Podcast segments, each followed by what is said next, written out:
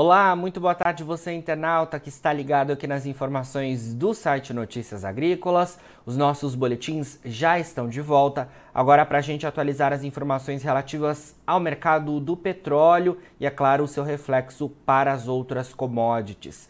Para isso a gente conversa agora ao vivo com Heitor Paiva, que é analista em macroeconomia e energia da Redpoint Global Markets. Heitor, boa tarde, obrigado por estar presente aqui com a gente do Notícias Agrícolas. Boa tarde, Jonatas, eu que agradeço o convite. Bom, Heitor, vamos começar então. Hoje o mercado do petróleo tá, tá oscilando pouco, né? A gente tem um dia é, de poucas oscilações sendo registradas, pelo menos agora no período da tarde mas queria saber o que, que o mercado intradia está acompanhando antes da gente falar melhor sobre algumas questões que impactaram nos últimos dias que são importantes a gente destacar. Bom, o, o mercado de petróleo está muito é, dividido ainda entre é, expectativas de recessão no Ocidente, né, e ao mesmo tempo é, com uma volta bastante rápida, né, e significativa da China, né. Então, assim, até umas duas, três semanas atrás, a narrativa predominante era de que uma recessão ia acontecer no Ocidente e que isso ia acabar né, é, é, tirando muita demanda do mercado, deixando os balanços sobreofertados e o preço teria que cair. Só que, conforme o tempo foi passando, as expectativas foram sendo, é, foram sendo revisitadas, né?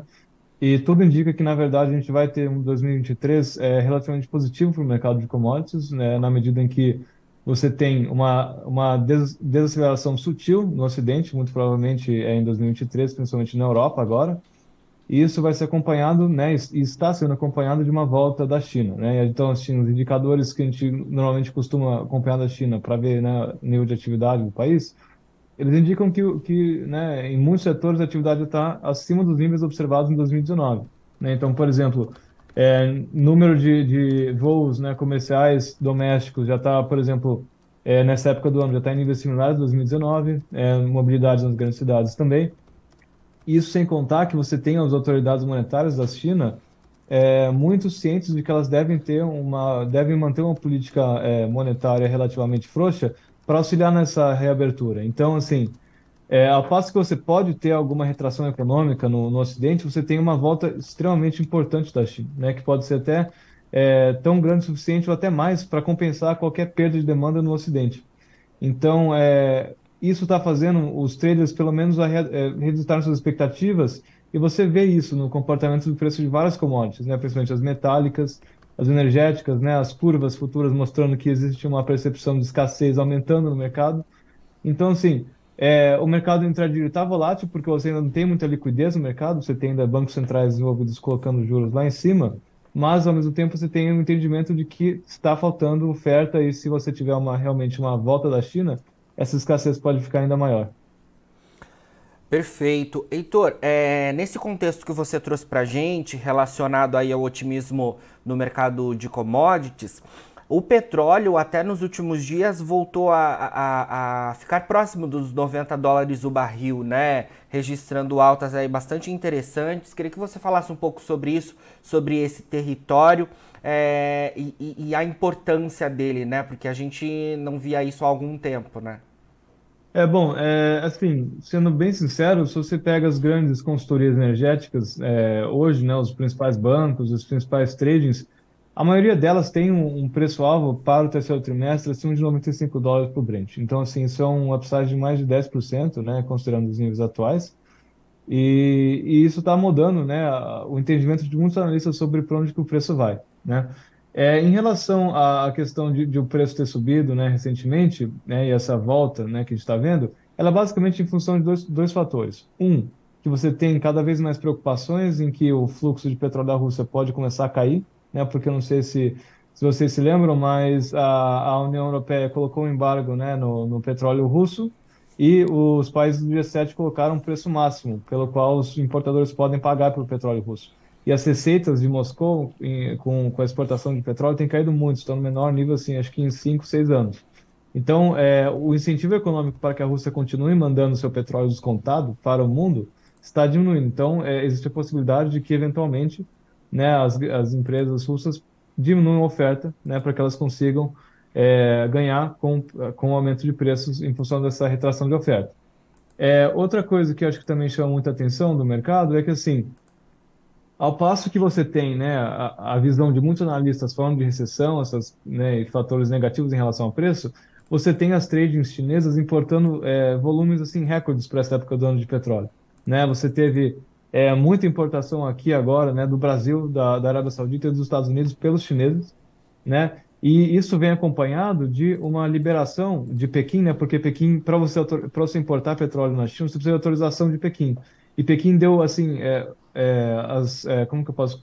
É, o nome é ser autorização de importação, né? É, deu inúmeras autorizações de importação para as refinarias, né? Em um volume, assim, que a gente não via em pelo menos uns quatro anos. Então, os chineses mesmo estão se preparando para cada vez mais demandar petróleo esse ano.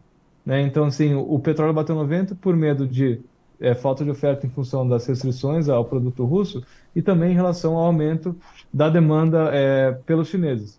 E isso tudo está acontecendo no momento em que as refinarias do Ocidente também continuam né, com, com nível de utilização bastante elevado. Né? As refinarias dos Estados Unidos estão, estão é, produzindo muitos derivados, consumindo muito petróleo, as da Europa também.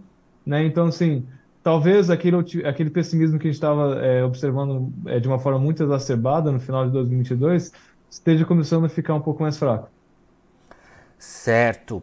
Heitor, vamos falar um pouco mais é, em relação aos derivados. Até uma notícia nesta semana né, que, que saiu e hoje entra em vigor. A Petrobras aumentou né, o preço da gasolina nas refinarias. Queria que você falasse um pouco sobre como que está o cenário dos derivados e como que a gente aqui no Brasil pode olhar tudo isso, né? Porque a questão dos combustíveis ainda está no radar de todo mundo é, no final desse, desse próximo mês de fevereiro cai ali aquela desoneração, né? Ou a gente pode ter novidades em relação à decisão do governo federal, mas é, o cenário de combustíveis vai estar cada vez mais em atenção ao longo das próximas semanas. Não, isso é evidente, né? É, é, até porque até o momento a gente não sabe qual vai ser a política de preços da Petrobras, sendo muito sincero, né? Porque a gente está no processo de nomeação do, do novo CEO da, da empresa, só que até o momento a gente não teve nenhuma, nenhuma é, declaração por parte do governo do que será feito em relação né, à, à política de importação de combustível e, e, tal. Então, assim, a gente não pode tirar nenhuma conclusão no momento porque realmente a gente não sabe o que vai acontecer, né? Não teve nenhuma indicação do que vai acontecer. É, mas olhando assim para o mercado internacional de derivados, eu acho que assim, a gente está num momento é, relativamente preocupante, porque Dia 5 de fevereiro você começa na Europa, né? Os europeus não vão mais poder comprar diesel da, da Rússia, né? Então, assim, você tem hoje a Europa comprando por volta de 600, 550 mil barris por dia de diesel da Rússia. Se essa oferta não puder ser mais estocada, os europeus vão ter que comprar isso de outros mercados, notavelmente dos Estados Unidos. Só que aí tem um problema, a gente importa quase todo o nosso, quase todo o nosso diesel importado vem dos Estados Unidos também. Então, assim, países que importam combustível, principalmente dos Estados Unidos, vão sofrer uma competição com os europeus que têm um poder de é, barganha muito maior, eles conseguem pagar mais pelo produto. Então, é, um cenário de escassez de diesel não pode ser tirado do, do mercado ainda, até porque você tem esse embargo chegando e agora é o momento em que as refinarias né, entram em manutenção, então assim elas produzem menos também, né? Então tanto gasolina quanto diesel, mas outros derivados também é uma manutenção sazonal que acontece nessa época do ano mais ou menos, né? E o que poderia salvar o mercado um pouco é se a China é, continuasse com o programa de exportação de combustível do jeito que ela tem, do jeito que está atualmente. A China está exportando muito produto, né? Porque durante esses últimos meses o governo chinês entendeu que as refinarias elas podiam atuar como uma forma de política anticíclica na China. Então, assim, eles estavam dando autorização para que as refinarias exportassem produto para que elas mantivessem algum nível de atividade, né, atividade econômica, isso compensasse a fraqueza de alguns outros setores da economia chinesa. Só que o problema é que, assim, ao passo que as refinarias estão ativas agora, estão exportando muito, a China está começando, a, o mercado interno da China está começando a demandar mais combustível. Então é muito provável que o, a quantidade de produto disponível para exportação da China diminua também. Então, é, um, cenário ainda que eu, que eu é, considero plausível de acontecer é uma competição por diesel, tá? É, gasolina também é um mercado que a gente tem que começar a prestar atenção, porque as refinarias, no fim de 2022 até o início de 2023, elas estavam, é, estão muito focadas na produção de diesel, né? pela questão da guerra da Ucrânia, por as melhores margens estarem no refino de diesel, e esqueceram um pouco da, da, produção de gasolina. Elas continuam produzindo gasolina, só que abaixo da média histórica. E o consumo de gasolina começa a aumentar agora, no fim do primeiro trimestre. né? Só que a produção ainda está muito baixa, os estoques nos Estados Unidos estão muito baixos, na Europa também, na Ásia. Então, assim, é, o mercado de derivados ainda está bastante apertado, né? A gente não pode falar, bom, vai ter uma recessão aí, vai ser muito grande, os preços dos combustíveis vão cair. Não é bem assim, porque assim, se a, se a escassez de oferta for maior do que a destruição de demanda por uma desaceleração econômica, o preço ainda sobe, né? Porque commodity funciona com oferta e demanda, nada mais do que isso.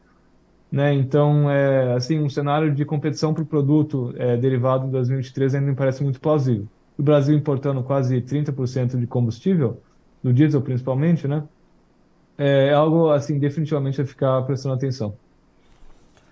Certo. Para a gente finalizar, Heitor, qual que seria a, a recomendação ali para para os produtores que né, estão aí com a sua safra, já que a gente pode ter o um impacto dos preços do petróleo, qual, qual a orientação para quem é, está atento ao mercado também do petróleo, é, a, as expectativas em relação aos próximos dias, como que a gente pode acompanhar toda a repercussão desses pontos que você trouxe para a gente ao longo dos próximos dias até a gente atualizar o cenário na próxima entrevista?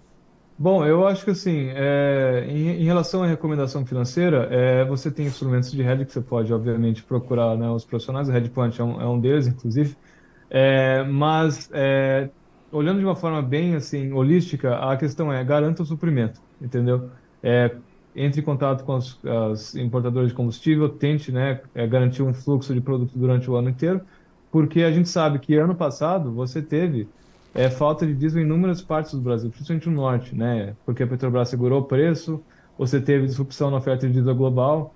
Então, assim, esse é um cenário que, é, honestamente, ainda pode ocorrer, porque, um, a gente não sabe qual que vai ser a nova política de preço da Petrobras e se ela vai mudar eventualmente, né? E dois, o, o, o fluxo de diesel no mundo inteiro não está saudável. Você tem muita demanda, pouca oferta.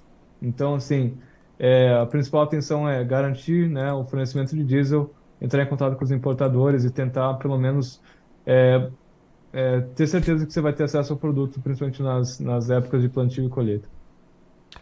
Perfeito, Heitor. Obrigado mais uma vez pelas suas informações, por disponibilizar um tempo aí da sua agenda para conversar com a gente aqui do Notícias Agrícolas. Vamos então acompanhando todos esses pontos que você trouxe para a gente. É, e os produtores né, em alerta, isso tudo é importante a gente trazer essas informações. Obrigado mais uma vez, tá bom? Eu que agradeço. Boa tarde a você, John. Tchau, tchau. Boa tarde. Conversamos aí então ao vivo com Heitor Paiva, analista em macroeconomia e energia da Redpoint Global Markets. Agora, na finalização dos nossos boletins, você encontra os perfis de todas as nossas redes sociais Siga a gente por lá para se manter atualizado sobre todas as informações do agronegócio brasileiro. A gente fica por aqui, mas daqui a pouquinho tem mais boletins ao vivo e você fica por aí e a gente se vê.